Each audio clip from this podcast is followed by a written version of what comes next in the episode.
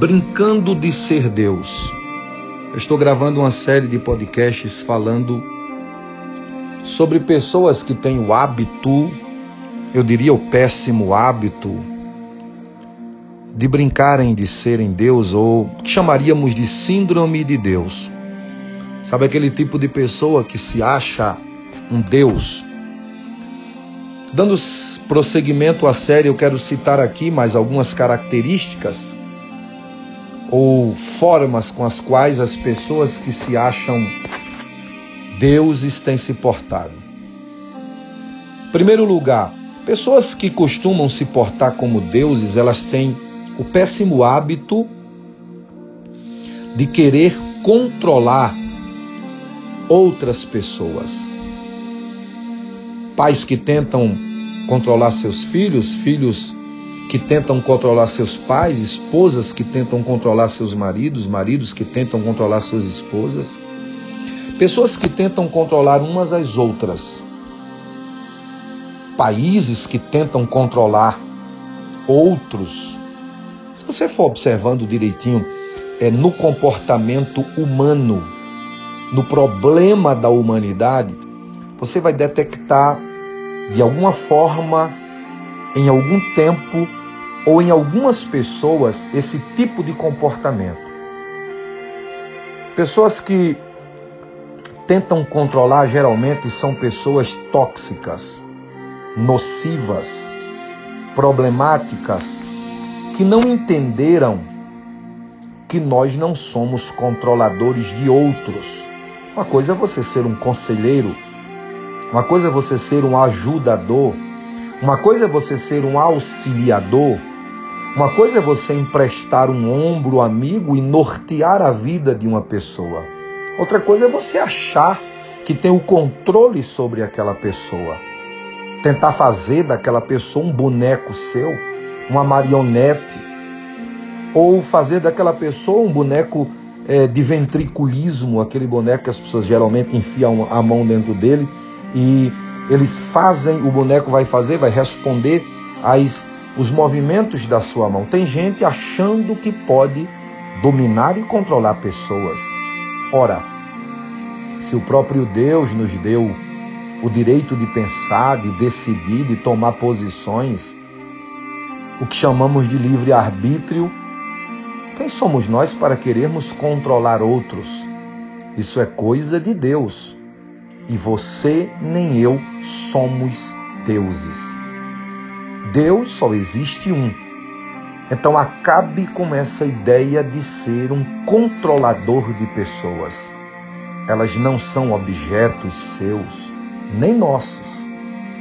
Segundo lugar, pessoas que brincam de serem deuses, geralmente elas têm várias ferramentas que elas usam para manipular. Manipular uns aos outros e de vez em quando elas usam culpa como instrumento de controle, medo como instrumento de controle, elogio como instrumento de controle, silêncio como instrumento de controle, ira para controlar, raiva. Ou seja, elas têm algumas ferramentas de manipulação. Você já viu pessoas que se fazem de medrosas para manterem as outras por perto, para manipular aquela pessoa de alguma forma? Você já viu outras pessoas que elogiam demais para fazer com que as pessoas fiquem debaixo da sua aba ou das suas asas para serem manipuladas? Você já viu outras que usam o silêncio como ferramenta manipuladora? Outros são usam a ira, a raiva, ou seja, pequenos deuses ou pessoas que têm síndrome de Deus, elas usarão artifícios, meios, ferramentas para tentar manipular, para fazer das pessoas joguete, para fazer das pessoas bola, para fazer das pessoas bonecos de sua manipulação. Terceiro lugar, Pessoas que se sentem pequenos deuses, geralmente elas tentam controlar os problemas. E nos achamos, às vezes, muito bons em fazer isto. Você já viu que essas pessoas geralmente elas usam as seguintes frases? Pode prestar atenção.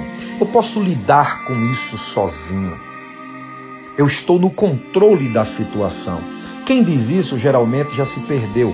Quem diz isso geralmente já não tem mais o controle de nada. Quem diz isso, como diz na minha terra, já perdeu as estribeiras. Quem diz isso, já, quem fala assim, já está à deriva. Posso lidar sozinho é a ideia de que ela tem o total domínio, a total sabedoria, a força ou toda a força para lidar com os seus problemas. Isso não é grande coisa, isso não é vantagem. Na verdade, sabe o que é isso? É alguém tentando ser Deus. Ah, eu não preciso de você, eu resolvo isso sozinho, eu estou bem. Não, não, falando sério, eu estou muito bem, pode ficar tranquilo. Enclausuram-se, escondem-se em suas solidões ou na sua solidão e de repente estão completamente destruídas sem saber mais o que fazer. Muito cuidado para você não querer resolver todos os seus problemas sozinhos. A Bíblia diz: um ao outro ajudou, e ao seu companheiro disse: esforça-te. Eu costumo dizer que pessoas que chegarem em alguns lugares e batem no peito dizendo que chegaram sozinhas, sem a ajuda de ninguém, é porque elas cometeram arbitrariedade. Para não dizer que elas cometeram corrupção, elas usaram meios escusos para chegarem lá. Todos nós precisamos de outras pessoas. Todos nós precisamos do auxílio, da palavra, do norte de alguém para resolver os nossos problemas. Não se feche, não se tranque achando que você é um Deus e pode resolver seus problemas. Chame a ajuda de alguém. Quarto lugar. Você sabe aquela coisa de tentar controlar a dor? Alguma vez você já parou para fazer uma reflexão e pensar: quanto tempo eu gasto tentando escapar da dor, tentando evitá-la, tentando negá-la, tentando reduzi-la ou tentando odiá-la? Tem muita gente que pensa que a dor ela é estritamente negativa. Não. Nem sempre a dor, ainda sendo redundante aqui, ainda que a dor seja dolorida, ela está dando um indicador de que o seu corpo está reagindo a um mal ou de que alguma coisa não está muito bem no seu corpo.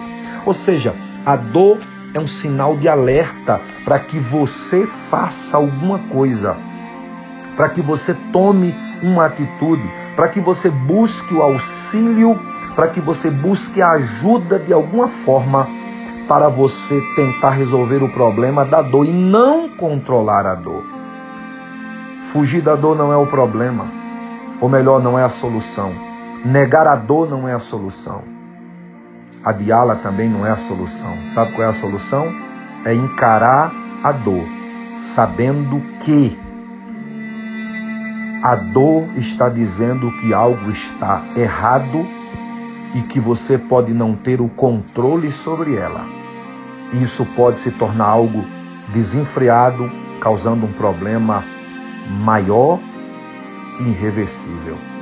Na hora da dor, não se sinta um Deus, se sinta alguém que depende de um único Deus ou do único Deus para lhe ajudar na dor.